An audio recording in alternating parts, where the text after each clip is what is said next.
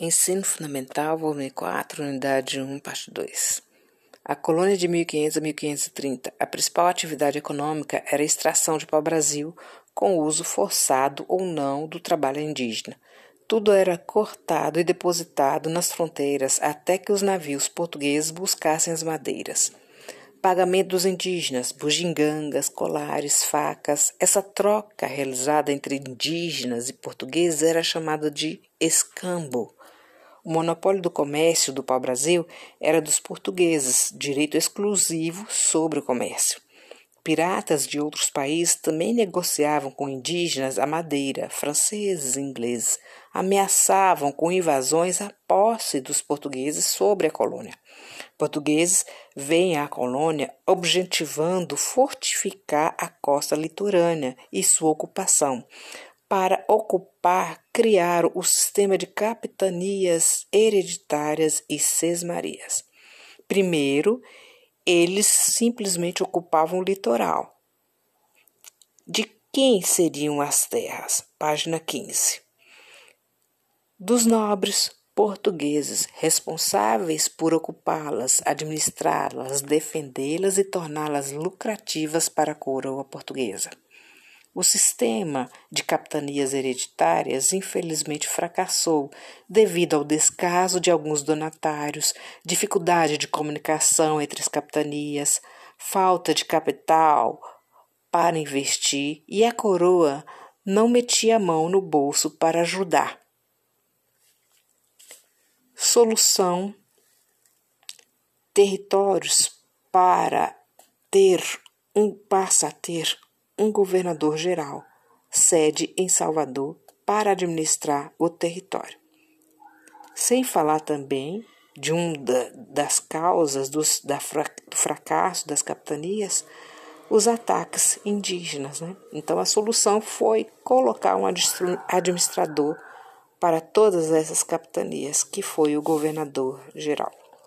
Durante 30 anos de exploração do pau-brasil, escasseou a madeira, Portugueses agora que resolveram colonizar o Brasil, temendo as invasões de outros países, de outros povos, buscam uma atividade rentável na colônia e os metais preciosos ainda não foram encontrados por aqui.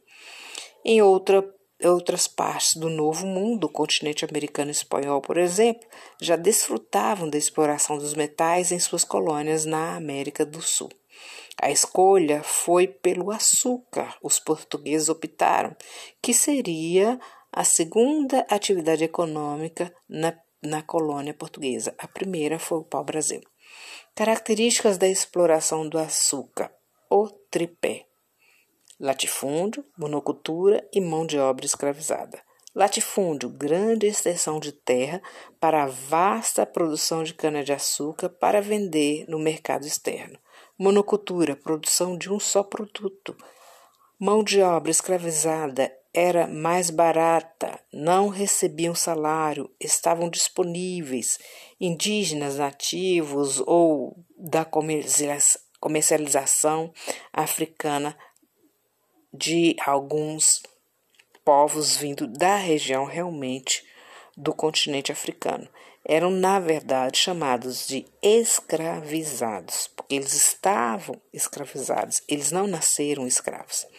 O comércio, esse que o português já exercia, capturando africanos e vendendo-os através do tráfico, na colônia para grandes proprietários, dando enormes lucros para a metrópole. Por isso que o comércio africano era de maior interesse para os portugueses e principalmente para a coroa. Box cana-de-açúcar. Origem Ásia, levada para a Arábia e dela para os europeus, que passaram a produzir e comercializar o açúcar. Já produziam o açúcar em engenhos, algumas ilhas da Espanha e Portugal, produto considerado de luxo na época, altos rendimentos na Revolução Industrial do século XVIII, o açúcar, o cacau, juntos são matéria-prima para o chocolate e o café viria a ser um dos produtos também para consumo em grande escala. De início, assim como nas Índias, Índia, China e Japão, europeus abriram entrepostos, entrepostos para comprar e vender produtos já produzidos no local. Na América, a organização da produção de mercadorias seria necessária para enviá-las à metrópole, motivo suficiente para a colonização do Novo Mundo. Assista História, volume 4, Engenhos da Colonização. Pense sobre. Os nativos indígenas aqui existentes chamavam o pau-brasil de Ibirapitanga, madeira vermelha. Nosso território foi batizado com o nome português Brasil, derivado de uma mercadoria simbolizando bem a forma da colonização portuguesa. Colonização não para povoar e desenvolver uma nação, mas explorar os povos nativos, os recursos naturais e enviar os produtos para o exterior.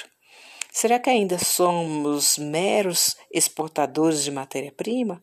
Ou agora nos importamos mais para o mercado interno? Ou seja, produzimos para consumo interno?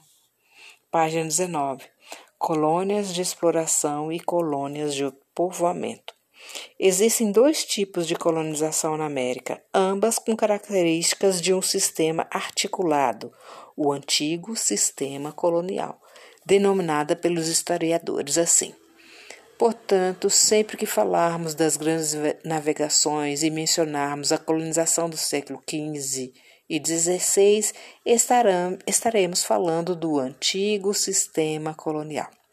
Características das colônias de povoamento: imigração de famílias, pequenas propriedades de produção diversificada, não só monocultura, é, são vários tipos de plantações, regimes de trabalho livre, comandavam e realizavam o próprio trabalho, não havia escravidão na maioria. Exemplo desse tipo de colonização: Nova Inglaterra, localizada na região norte das 13 colônias, núcleo que deu origem aos Estados Unidos da América. Característica das colônias de exploração, organizada para atender principalmente o objetivo das metrópoles, o lucro. Página 20.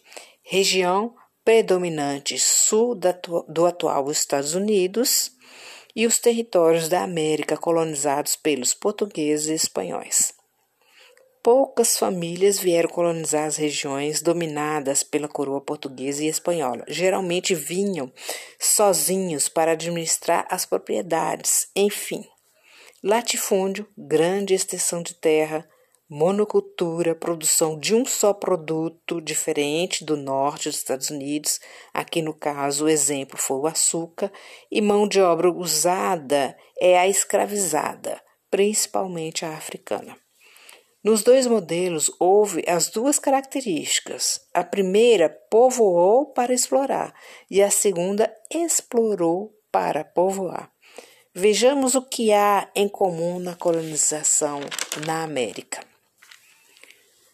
Dominação política, decisões sempre da metrópole, mesmo em áreas com relativa autonomia dos colonos, exemplo Nova Inglaterra, as 13 colônias exclusivismo comercial, ou também chamado de monopólio comercial, ou também chamado de exclusivo metropolitano ou pacto colonial. A colônia só poderia comercializar com a metrópole ou com pessoas autorizadas por eles. Comprávamos produtos manufaturados da metrópole e vendiam e vendíamos matéria-prima, transferência de riqueza para a metrópole tendência do trabalho compulsório, obrigatório, executado principalmente nas colônias de exploração, escravização de indígenas, nativos e de africanos. Resumindo, o tráfico negreiro, produção de mercadorias nas colônias e o comércio de manufaturados europeus são a base do antigo sistema colonial. Se você pensar no antigo sistema colonial, lembrará desse conjunto de comércio colonial: tráfico negreiro, produção de mercadorias nas colônias, comércio de manufaturados europeus. A maioria dos colonos da América do Norte, do Centro e do Sul eram principais compradores de escravizados. Eram vistos como mercadorias desprovidas de sua humanidade. Muitos achavam embasados pela religião. Estavam mesmo.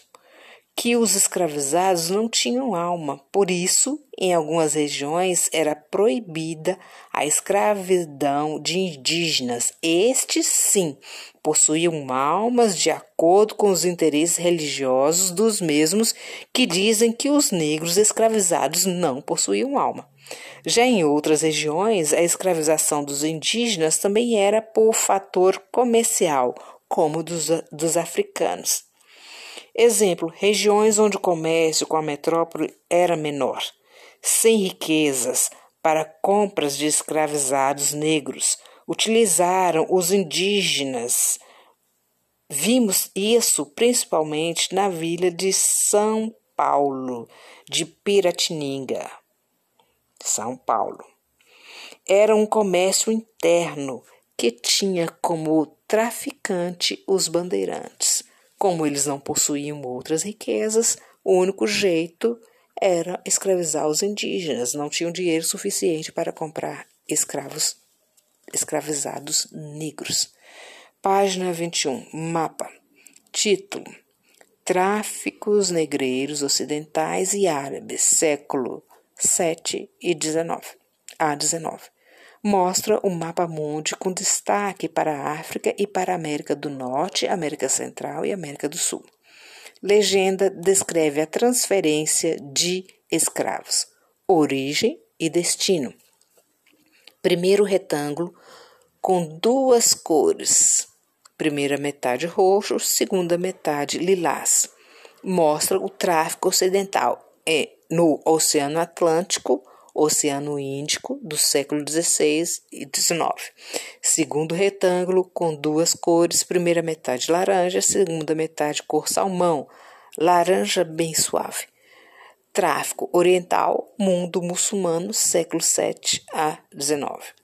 Terceiro, um círculo com uma bolinha preta dentro, são as localizações dos portos e lugares envolvidos no tráfico.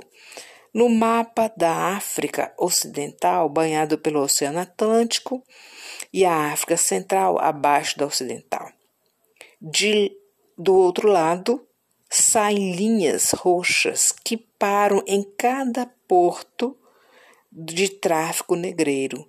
Uma delas vai até o lado do outro lado da África oriental, cor laranja. No Oceano Índico e dele também saem linhas de cor laranja que vão para a Arábia Saudita, cor salmão, e o norte da África, cor salmão. O tráfico da cor laranja fica restrito a essas áreas.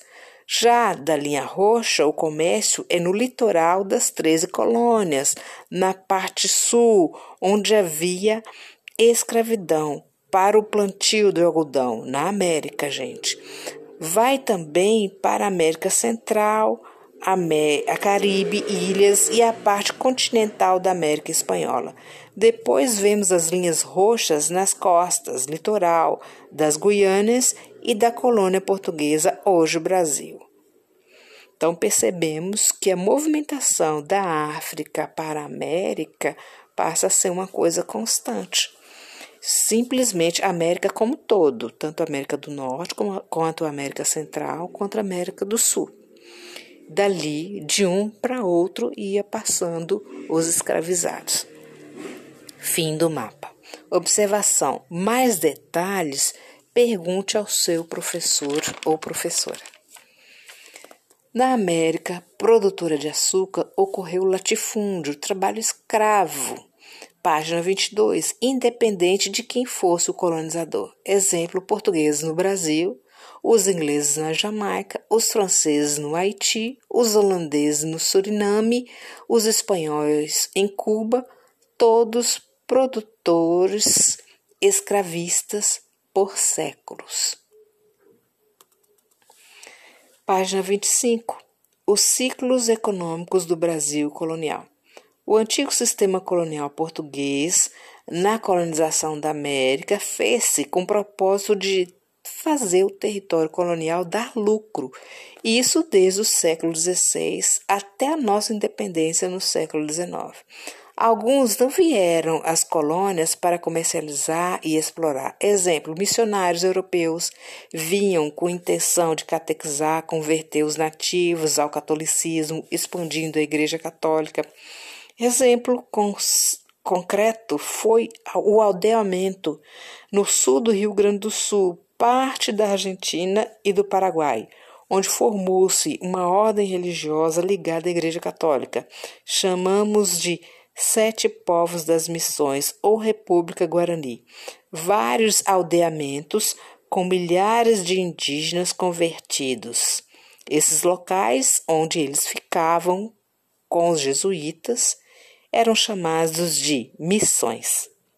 Fica a dica: assista ao filme britânico A Missão, do ano de 1986.